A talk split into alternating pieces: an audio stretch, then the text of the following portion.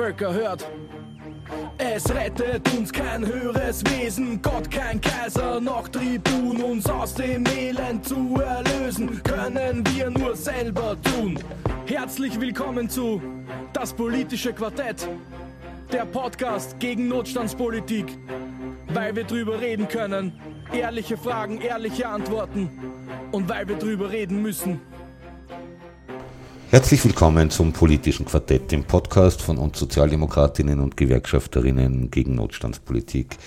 In den letzten Tagen und Wochen haben sie interessanterweise die Angriff auf unsere Systeme der sozialen Sicherheit im Zuge der Kollektivvertragsverhandlungen vermehrt irgendwie. Da haben manche unsägliche Parteien irgendwie gemeint, naja, ist in Wirklichkeit eh wurscht irgendwie. Geld einsparen kann man eh viel mehr, wenn die Leute länger hakeln irgendwie, sprich kürzer ihr Leben genießen können, wenn man bei der Krankenversicherung einschneidet, wenn man alle, wir sind, wir werden ja alle Millionäre, haben uns die Neos erzählt, irgendwie, weil man 0,1 Prozent weniger Arbeitslosenversicherungs Beitrag zahlen, der interessanterweise laut Aussage des AMS auch nicht mehr notwendig ist, weil es so viel weniger Kosten gibt. Gerade heute ist die Meldung gekommen, die Arbeitslosigkeit geht wieder auf irgendwie, also du beißt sie schlicht und einfach die Katze in den Schwanz. Deswegen wollen wir uns das mal wie immer im Rahmen einer vierteiligen Reihe mit einigen grundsätzlicheren Fragen zu unseren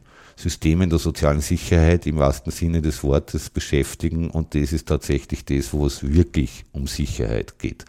An den Mikros für euch sind heute der Franz, die Monika, die Brigitte und Axel. Ja, Österreich hat ja eine relativ lange Geschichte, die an und für sich damit beginnt, dass sie Arbeiter und Arbeiterinnen selbstständig zusammengetan haben, um für Fälle, die heute für uns alle selbstverständlich sind, dass man da mehr oder weniger aus, es verstehen alle als öffentliche Leistungen, aber wenn es die meisten gar nicht sind, sondern Versicherungsleistungen sind im Regelfall, dass es eine Absicherung gibt im Falle von Krankheit, im Falle von Alter, im Falle von Unfall, wobei Alter war eigentlich das späteste. Franzi, wie hat denn diese Geschichte überhaupt so angefangen? Ja, ist eine lange Geschichte, so wie du das richtig gesagt hast. Und äh, einer der Punkte ist halt der, was bedeutet soziale Sicherheit, äh, was kann sie bedeuten, was bedeutet das äh, für welche Gruppen in der Gesellschaft. Nicht? Und klar ist, weil du äh, einiges äh, schon angesprochen hast, und klar ist, dass sozusagen am Anfang der sozialen Sicherheit äh, die ganz banale Absicherung gegen Notlagen war. Und wenn man sich angeschaut hat, welche Personengruppen das waren, dann waren das sozusagen die Unterprivilegierten. Also jene, die für die anderen die Arbeit geleistet haben und die natürlich auch jene waren, die quasi für sich selber äh, Sorgen haben müssen durch ihre Arbeitsleistung. Und die, die, also die dann die Werte äh, erzeugt haben, um sich gegen Notlagen abzusichern.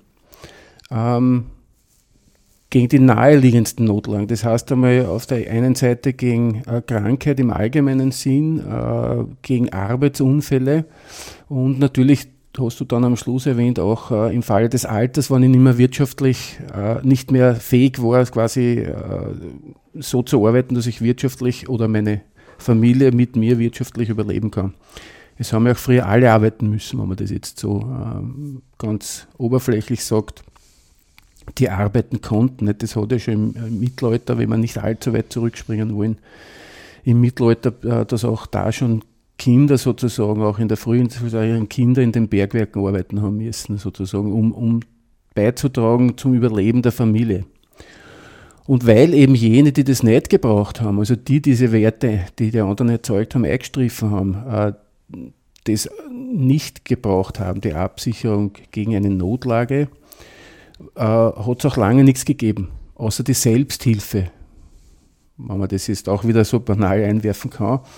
Und es ist auch kein Zufall, dass sozusagen ja, gerade Bergarbeiter zum Beispiel im, im, im Mittelalter, im frühen Mittelalter, äh, die Bruderläden, die sind ja sehr bekannt, äh, gestaltet haben oder gemacht haben, erfunden haben, wo man einfach ein Teil dessen, was man erhalten hat, gesammelt hat, um wenn ein anderer in Notlage geraten ist, Krankheit, äh, äh, Alter oder, oder einen Arbeitsunfall gehabt hat, um die eine Zeit lang sozusagen zu unterstützen durch die Gemeinschaft. Und es war natürlich nicht im Interesse derer, die die großen Profite eingestreckt haben, die das nicht gebraucht haben, weil damit schlussendlich auch nicht nur die Notlage abgefedert worden ist, sondern auch eine gewisse, wie das dann größer geworden ist im Laufe der Zeit, eine gewisse Unabhängigkeit sich äh, entwickelt hat. Unabhängigkeit äh, in dem Sinn, dass man für längere Zeit nicht angewiesen war darauf, dass man Almosen vom Fabriksbesitzer, vom Bergwerksbetreiber, äh, von den äh, frühen Manufakturen oder von den, äh, von den, von den Zünften in der Stadt kriegt oder von mildtätigen Zwecken dann unterstützt worden ist. Das heißt, man hat eine gewisse Unabhängigkeit erreicht und im Laufe der Geschichte über die Jahrhunderte hinweg dann nicht nur die Absicherung Notlage oder eine Unabhängigkeit, sondern tatsächlich durch das größer werdende, äh, die größer werdende äh, Gemeinschaft, heute würde man sagen Versichertengemeinschaft, äh, auch eine gewisse Art von Umverteilung erreicht. Und eine solche wirtschaftliche Absicherung, das haben wir dann grundsätzlich äh, schon im Heute, erfüllt der Sozialstaat ne, über die Grundpfeiler hinaus durch viele Unterstützungsleistungen, äh, meiner Meinung nach den Zweck, äh, dass, dass die große Masse der Menschen die Chance hat, frei zu sein. Und wenn ich sage von Freiheit sprechen, dann heißt das für mich im Gegensatz zum Beispiel zu einer, Partei, Freiheitlichen Partei vielleicht, die sagt, die Freiheit ist das höchste Gut, frei zu sein im Sinne von, ich kann hingehen, wo ich will, ich kann sprechen, was ich will. Aber das ist ja nur dann der Fall, oder mich entwickeln, wie ich will, das ist richtig, aber ich kann das nur dann machen, wenn ich wirklich frei bin. Und wirkliche Freiheit hängt damit zusammen, dass ich äh, mein Leben nur dann selber gestalten kann, wann ich gegen alles, was im Leben passieren kann, Krankheit, Alter, Unfall, äh, Notlage im Sinne von Arbeitslosigkeit, äh, oder sonstige Dinge durch äh, Unglücksfälle, dass ich da sozusagen wirtschaftlich nicht äh, alles, mein ganzes, meine ganze Arbeitskraft reinhalten muss, dass ich überleben kann, sondern dass ich durch ein Sozialsystem abgesichert bin und meine Kraft, meine äh, Möglichkeiten, meine Neigungen so äh, quasi denen nachgehen kann, dass ich eben nicht alles, was ich in meinem Leben äh, quasi zur Verfügung habe, für diese Notfälle aufbringen muss. Also dass ich von diesen befreit bin, mehr oder weniger. Und dass man auch nicht, sobald man als Kind zum Krabbeln aufgehört hat, bis man noch in die Gruben einhupft, außer Hackeln und Schlafen eigentlich nichts mehr tut. Genau. Freiheit ist ja so ein relativer Begriff. Ich glaube, ich glaub, wir alle haben es wahrscheinlich mehrmals in unserem Leben mitgesungen. Die Janis Joplin hat in einem ihrer bekanntesten Lieder irgendwie äh, von sich gegeben, Freedom is just another word for nothing left to lose. Freiheit bedeutet nichts anderes als nichts mehr zum Verlieren zu haben. Und äh, das ist ja in Österreich gerade im Zuge der versuchten Revolution von 1918, 19 irgendwie sehr stark irgendwie in den Vordergrund treten mit den sozialen Reformen rund um Ferdinand Hanusch, der ein ganz wesentlicher Initiator beim Aufbau eines kollektiven Sozialversicherungssystems war, auch wenn diese, diese Entwicklung bis zu ihrem Vollausbau in Wirklichkeit fast 40 Jahre dauert hat, aber nichtsdestotrotz die Jahre 1918, 1920, 21 waren für die Entwicklung des österreichischen Sozialsystems ganz prägende. Es gibt ja einen Spruch auch von Ferdinand Hanusch, der der hat einmal gesagt, nur soziale Gerechtigkeit kann einen sozialen, gerechten Staat begründen. Ne? Und man war ja, so wie du gesagt hast, also gerade nach dem zweiten, äh, nach dem ersten Weltkrieg ja dabei, eine Republik zu gründen. Ne? Und ähm, da denke ich mal, war es ganz wichtig auch, dass Gewerkschaften und die Sozial, sozialistische Partei, wie es damals Kassen hat, auch dabei war und sehr da unterstützt hat. Und der, der Ferdinand Hanusch kommt ja selber aus einer ganz armen Familie, hat ja als Kind, so wie der Franz eh schon gesagt haben, viele Kinder haben ja müssen arbeiten. Der hat schon mit sechs Jahren eben auch arbeiten müssen, ist dann auf die Walz gegangen, auch, damit er Geld verdient für die Familie oder Geld zusammenkriegt. Und hat sich eben dann ähm, in der Gewerkschaft dann eben stark gemacht für das soziale System nicht? und ist dann eben der erste quasi Staatssekretär für soziale für Soziales geworden nach, nach dem Ersten Weltkrieg. Nicht? Und ich denke mal, also soziale Sicherheit heißt ja nicht nur Arbeits, also wenn, wenn ein Arbeitsunfall passiert oder bei Krankheit, auch bei Arbeitslosigkeit, der Franz hat das eher gesagt, aber auch genauso bei Armut oder äh, eben äh, ja, bei Armut und äh, im Alter. Ne? Das ist ja interessant irgendwie, wie sehr sich der Sicherheitsbegriff in die letzten Jahrzehnte verändert hat irgendwie. Das, was früher unsere Absicherung, Sozialstaat, soziale Sicherheit, irgendwie alles das, über was wir jetzt gesprochen haben, ist in die letzten Jahre zunehmend ein Sicherheitsbegriff in den Vordergrund gerückt, wo es eigentlich um, um, um Schutz vor Kriminalität, Schutz vor mhm. Terrorismus etc. pp. geht. Irgendwie manche, für manche Parteien geht es ganz besonders um den Schutz vor anderen Menschen geht, also vor Menschen, die angeblich nicht zu uns kehren, Fremde, Flüchtlinge, Ausländer, wie man es auch immer nennen will. Eigentlich ist der Sicherheitsbegriff ja pervertiert worden irgendwie dadurch, finde ich irgendwie. Und, und man merkt es auch in unserer Geschichte, ich muss die ganz kurz korrigieren, irgendwie gibt die tatsächlich mhm. 1918, 19 hat es geheißen Sozialdemokratische Arbeiterpartei, mhm. zuerst Deutsch Österreichs und dann Österreichs, ja, das stimmt, sozialistisch ja. ist erst mhm. nach dem Zweiten Weltkrieg gekommen irgendwie. Aber ich glaube, dass da ja auch ein wichtiger Begriff drinnen gesteckt ist, nämlich das Arbeiter. Also da war allein vom Parteinamen klar, die die Vertretung, wessen Interessen die Aufgabe dieser Partei ist, irgendwie, mhm. die, die irgendwann verloren gegangen ist. Ja. Diese Klarheit. Und das, Entschuldigung, ich wollte dich jetzt nicht unterbrechen. Ja, Axel. alles gut. Äh, du hast für mich was Wichtiges gesagt in der geschichtlichen Entwicklung. Und tatsächlich ist es so, dass der Sozialstaat äh, quasi äh, eine andere Aufgabe erfüllen kann als er ursprünglich sozusagen gedacht war, diese Absicherung aus der Not heraus, sondern dass es tatsächlich hier zu einem gewissen Grad um Umverteilung geht. Ja. Und das äh, verlieren wir zunehmend. Nicht? Wir, wir, kommen wieder darauf zurück, dass es einfach nur da, äh, quasi äh, die, die, Absicherung, die passieren soll, soll wieder zurückgefahren werden de, zu den Ursprüngen, dass man wirklich nur mehr darauf geht, dass du für die größten Notlagen, also so eine allgemeine Absicherung, so eine Grundversorgung hast und den Rest musst dich dann selber kümmern. Also sozusagen, dass man nicht mehr in der Gesellschaft die Werte allen zur Verfügung stellt, die geschaffen werden, sondern wiederum nur wenige davon profitieren. Und diese Entwicklung haben wir heute halt jetzt recht stark. Und das ist auch demnach, dem geschuldet, glaube ich, dass man sozusagen die Geschichte, äh, so wie es du auch gesagt hast, vergessen. Ein bisschen sozusagen. Für was waren wir da? Wer hat es erfunden? Sage ich jetzt einmal. Es käme aus der Werbung von den Schweizer und von den Ricola-Zucker, nicht? Wer hat es erfunden? Und das muss man aber immer schauen, wer hat es erfunden, warum ist es erfunden worden, nicht? Und wie hat sich dann die Entwicklung ergeben?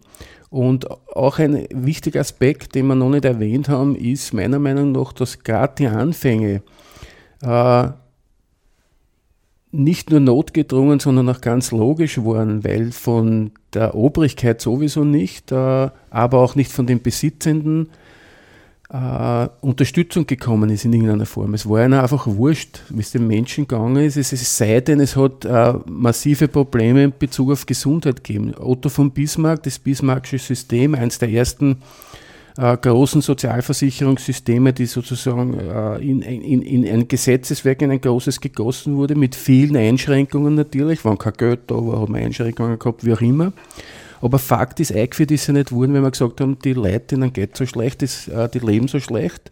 Äh, da muss man was machen, damit die, das, das, das Niveau des, äh, des Lebens ein besseres wird für alle, sondern weil durch diese Verhältnisse, die den Menschen unterlegen sind, durch die harte Arbeit, durch die schlechte Hygiene im Allgemeinen, nämlich auch zu Hause, beim Wohnen, nicht nur am Arbeitsplatz, oder schlechte Ernährung, dass da das Problem vom Epidemien und Pandemien und Krankheiten da war und äh, auch, dass sie zu wenig Soldaten bekommen haben, weil die alle nicht mehr kämpfen können, weil sie schon kaputt waren vorher durch die Arbeit. Ja. Und das war sozusagen kein Akt äh, der Menschlichkeit, dass man sagt, also man schaut, dass der, der großen Masse der Bevölkerung besser geht, sondern das war ein Akt, damit sozusagen die Herrschenden weiter ihre Freunde äh, quasi haben und die Leute äh, und sie selber nicht getroffen werden von den Krankheiten, äh, die sie selber verursacht haben durch das, dass sie die Menschen in diesen Verhältnissen gehalten haben. Jetzt bin ich ein bisschen abgekommen, weil ich wollte nur eins erwähnen, auch von den Bergleuten, auch hier die geschichtliche Entwicklung, die Selbstverwaltung, die, äh, der wir heute in der Allgemeinheit so wenig Bedeutung zumessen, außer die politische Diskussion beschäftigt sich damit. Die Selbstverwaltung war von Beginn aus dieser Not heraus, dass sie nur die arbeitenden Menschen darum gekümmert haben, äh, quasi, dass sie sie unterstützen.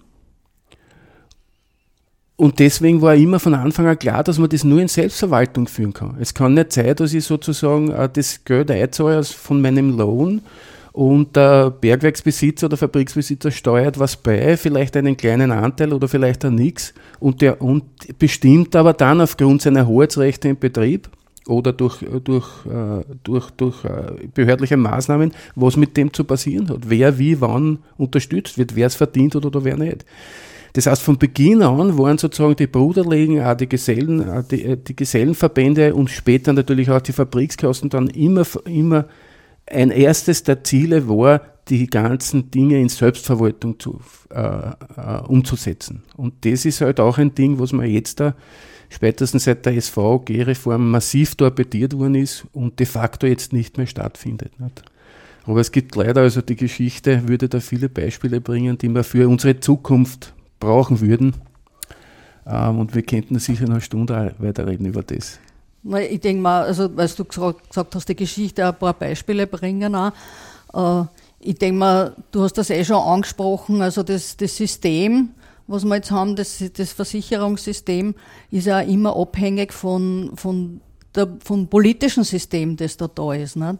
Und wenn man sich anschaut, im 33er Jahr, also wie der Austrofaschismus war, hat es ja massive Leistungskürzungen auch gegeben und, und auch Sparmaßnahmen. Nicht? Und da sind ja viele Menschen dem, den Heilsversprechungen quasi aufgesessen. Nicht? Und mhm. so ähnlich, denke ich mal, ist ja heute noch manchmal. Nicht? Ja, weil kein Geld also, da ist, wenn man, naja, anscheinend kein Geld. Also naja, das, über das können wir ja diskutieren, ob das stimmt oder nicht. nicht? Eh, vollkommen richtig. Ich möchte das in Verbindung setzen zu dem, was der Axel vorher gesagt hat. Äh, die Sicherheit und die Freiheit äh, tut man oft damit jetzt, äh, dass quasi Polizei und Militär und so gestärkt wird und Grenzschutz oder was auch immer.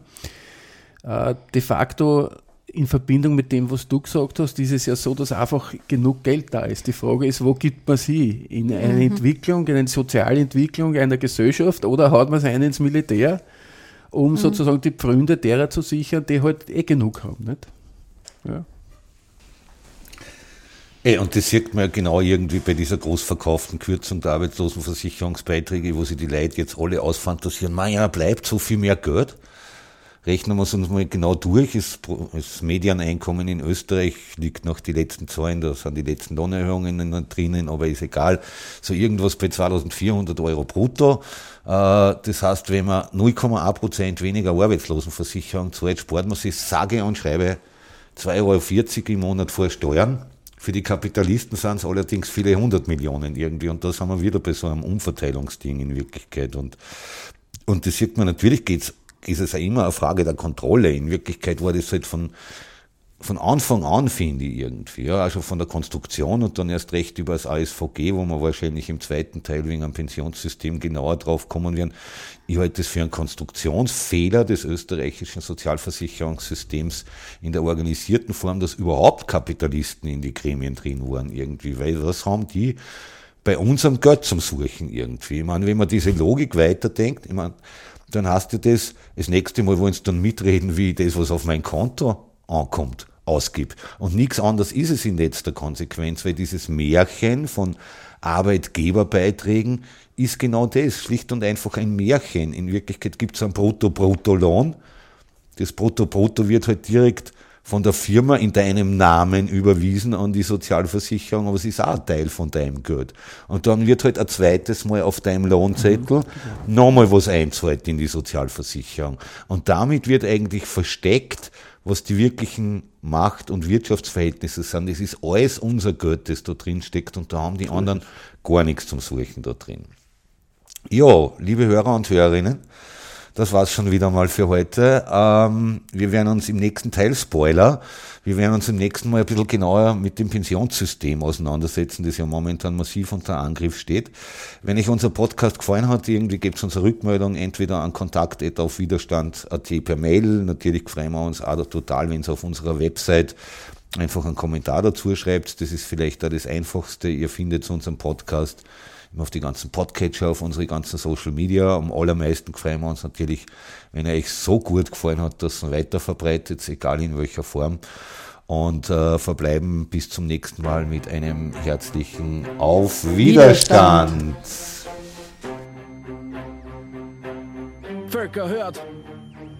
Es rettet uns kein höheres Wesen, Gott kein Kaiser, noch Tribun, uns aus dem Elend zu erlösen, können wir nur selber tun. Herzlich willkommen zu Das politische Quartett, der Podcast gegen Notstandspolitik, weil wir drüber reden können, ehrliche Fragen, ehrliche Antworten. Und weil wir drüber reden müssen.